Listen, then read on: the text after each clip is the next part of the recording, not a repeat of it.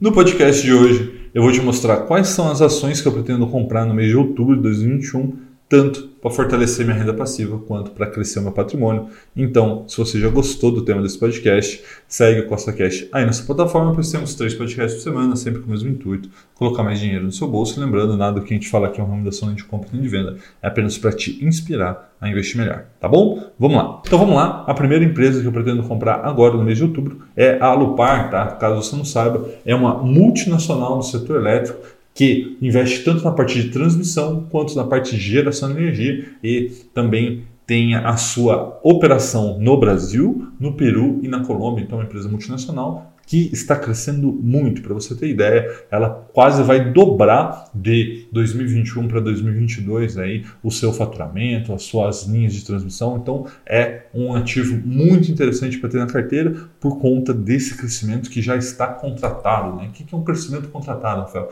É algo que eles já estão construindo, já estão para entregar. Então vai acontecer muito em breve. Então é um risco muito menor de ser tomado e isso vai fazer com que você tenha um maior retorno. Tá? A Lupar, então, o ticker é a Loop 11, atualmente você consegue comprar ela por R$ 25,12. Então, a valorização dos últimos dois meses não é tão grande, 9,46%, mas te traz um retorno sobre o patrimônio, né, o ROI da empresa, de 21,13%, um belo do ROI, para ainda mais, né, para o preço atual, que é apenas de 5,47 vezes o lucro. É né? uma pechincha você pegar uma empresa como a Alopar por apenas 5 vezes o lucro e uma empresa que cresce e cresce bastante né, nos últimos 5 anos as suas receitas crescendo 32,7% e o seu lucro 45,1%. E nos últimos dois meses distribuiu dividendo um pouco, né? lembrando que o foco da Lupar é crescimento nesse momento, mas ela vai estar fazendo essa transição. Né? Então, nos últimos dois meses pagou 84 centavos por unit, né? que é a Lup 11, deu um dividendo de 3,34, mas nos próximos meses se tem a expectativa que ela vai chegar em um dividend de talvez 8, 9% dos preços atuais, vai distribuir bastante por conta de, como eu disse, a entrada dessas novas linhas em operação. Tá? A próxima é a Sanepar, caso você não saiba, é a empresa de saneamento básico do Paraná, é uma das mais rentáveis e eficientes empresas do setor que vem passando por um momento difícil. Né? A Selic vem subindo, então isso aumenta os custos da própria Sanepar, né? as dívidas, enfim, temos a crise hídrica que vem apertando cada vez mais, tem tributação de dividendos, enfim, tem um monte de coisa acontecendo. Isso faz com que o Sanepar venha sofrendo bastante, o que para a gente, investidor de longo prazo, é uma ótima oportunidade. Né? Atualmente você consegue comprar SAP 11 por R$ 19,76, que dá uma desvalorização de quase 21% nos últimos 12 meses, mostrando aí o tamanho da oportunidade que temos no momento. E o seu ROI, o retorno do seu patrimônio, está em 14,15%, um belo de um ROI, que também pode ser comprado por um indicador de 5 vezes o lucro, né? quase 6, 5,7, 5,8 vezes o lucro. Mas, na minha visão, uma grande oportunidade, porque é uma empresa no setor muito perene e que tem crescimento, né? nos últimos cinco anos cresceu os seus, as suas receitas em 10,1% ao ano e os seus lucros em 18,7% ao ano. E aí, Rafael, como que uma empresa de saneamento cresce desse jeito? Rapidamente te explicando, ela vai expandindo as suas linhas, né? ou seja, linhas de esgoto, a sua linha de água, vai atingindo cada vez mais clientes, porque lembrando, no Brasil, toda a infraestrutura de saneamento básico ainda é muito precária, então ela vai atingindo cada vez mais clientes, esses clientes começam a pagar, isso aumenta a receita e aumenta a receita aumenta o lucro. Tá? Nos últimos dois meses, pagou 99 centavos por ação, que dá um dividend yield de 5,03%, o que para alguns pode achar que é pouco, mas eu acho muito interessante porque, como você pode ver, é uma empresa que cresce e cresce bastante. Tá? A próxima é o Banco do Brasil, um dos maiores bancos né, do nosso país, uma história de mais de 200 anos, extremamente lucrativo e que vem apanhando muito, mas muito do mercado, né? Como você pode ver, o ticker é o BBAS3 com preço atual de R$ 29,22. Nos últimos dois meses praticamente ficou estável e com 1,28% de retorno, mas veja que ela já chegou recentemente a 35, 36 reais e agora voltou a 29, né? O mercado aí, enfim, está bem temeroso com as coisas que estão acontecendo, né? O retorno sobre o ROI dele é de 11,63% e tem um indicador para esse lucro nesse momento de 5,2, 5,3, mas lembrando, né, que quando você pega esse indicador, você olha os últimos 12 meses e aí aqui a gente acaba pegando o segundo semestre de 2020. Se você projetar o segundo semestre de 2021, né, e lembrando que nós já estamos aqui, inclusive, a gente já está chegando ao final do terceiro trimestre, você vai ver que o Banco do Brasil talvez esteja negociando a quatro vezes o lucro, uma barganha, algo que poucas vezes aconteceu na história aqui do país. Né? Ou seja, você ter empresas do quilate do Banco do Brasil negociando a quatro vezes o lucro, então, na minha visão, estamos diante de uma grande oportunidade. E aí você pode falar assim: ah, Rafael, mas os bancões estão sofrendo, estão perdendo receita.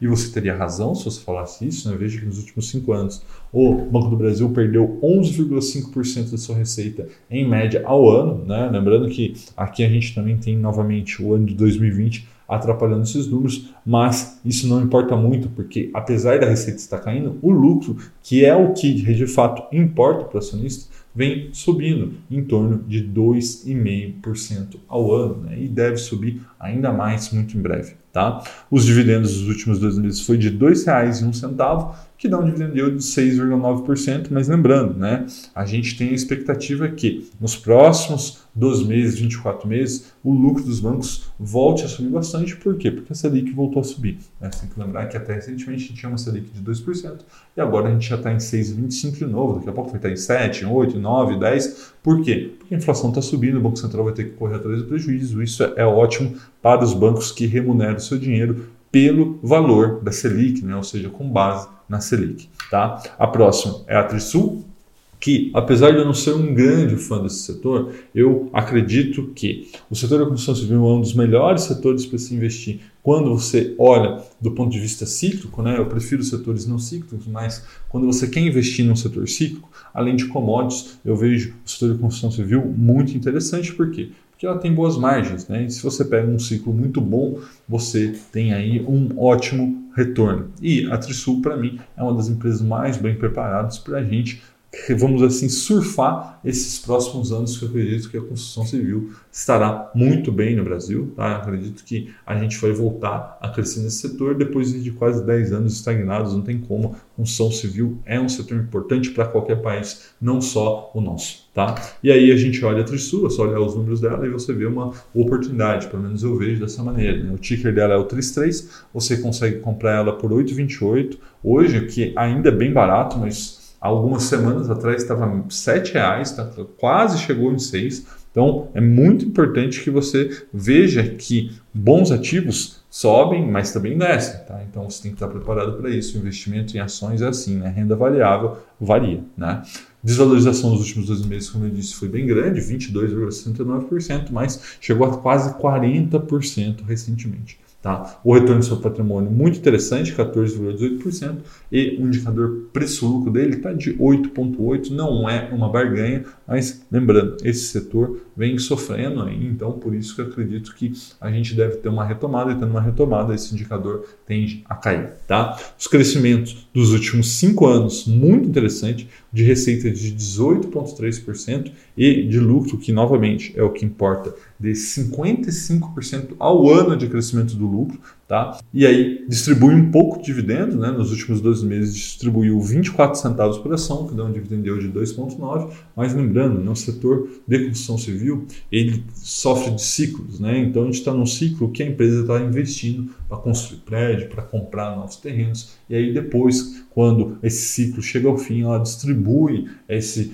dividendo, enfim, esse retorno para os acionistas. Então você tem que estar preparado para isso se você está investindo numa empresa cíclica. Então, recapitulando, eu vou investir nesse mês de outubro de 2021 na Aluprar, por quê? Porque é uma empresa que está crescendo, crescendo bastante no setor perene, no setor que eu gosto muito, que é o setor de transmissão, tá? O Banco do Brasil, porque está ridiculamente barato para que eu possa ignorar, né? então vou continuar comprando. Trisul, porque é um setor que eu acredito que a gente deve ver indo muito bem nos próximos semestres, nos próximos anos, tá? E a Cinepar, que continua sendo uma das maiores barganhas da bolsa, né? O setor de saneamento do mundo inteiro, ele custa muito mais do que no Brasil e aqui a gente está vendo por conta da crise hídrica a Sanepar sofrendo bastante, então eu vejo isso como uma oportunidade, tá bom? Um forte abraço e até a próxima.